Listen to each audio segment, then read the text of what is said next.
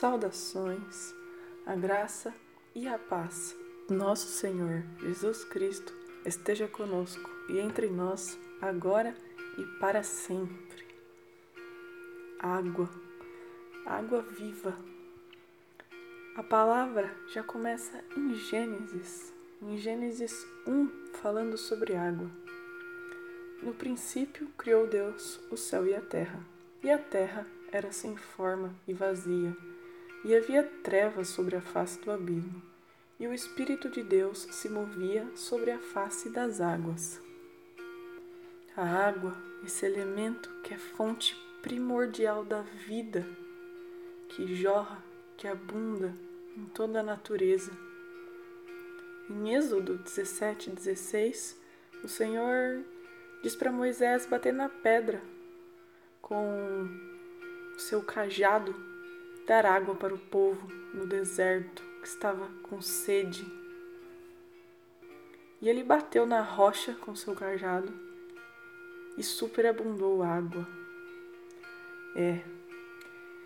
Em João 7,38, Jesus diz: Quem crê em mim, como diz as Escrituras, rio de água viva correrão do seu ventre.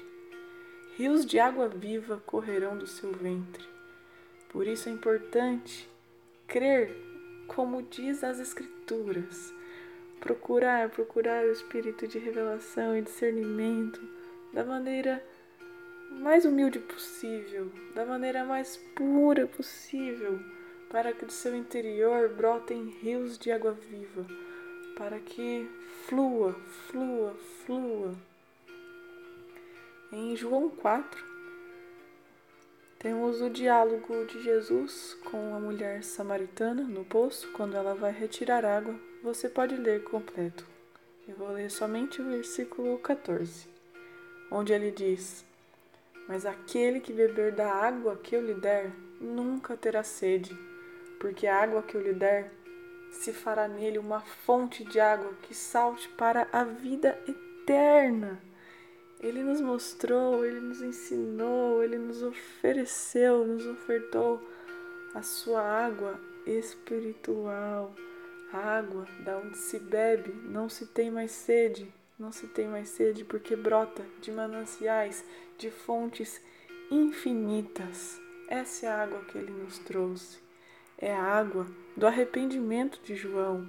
Afinal, Primeiro, é necessário que seja batizado em água, para que depois seja então batizado no Espírito, no Espírito que ele trouxe. E as Escrituras começam com águas e também vão basicamente fechar com águas. Em Apocalipse 21, um capítulo antes do fim, diz: E disse mais: Está cumprido, eu sou o Alfa e o Ômega, o princípio e o fim.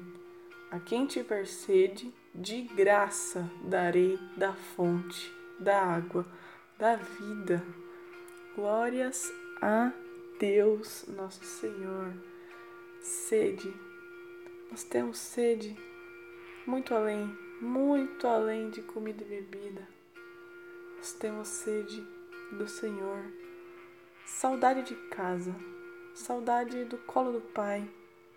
E o Cristo, o Cristo nos oferece isso gratuitamente. Nos atentemos às Suas palavras, nos atentemos à Sua sabedoria, aos Seus ensinos.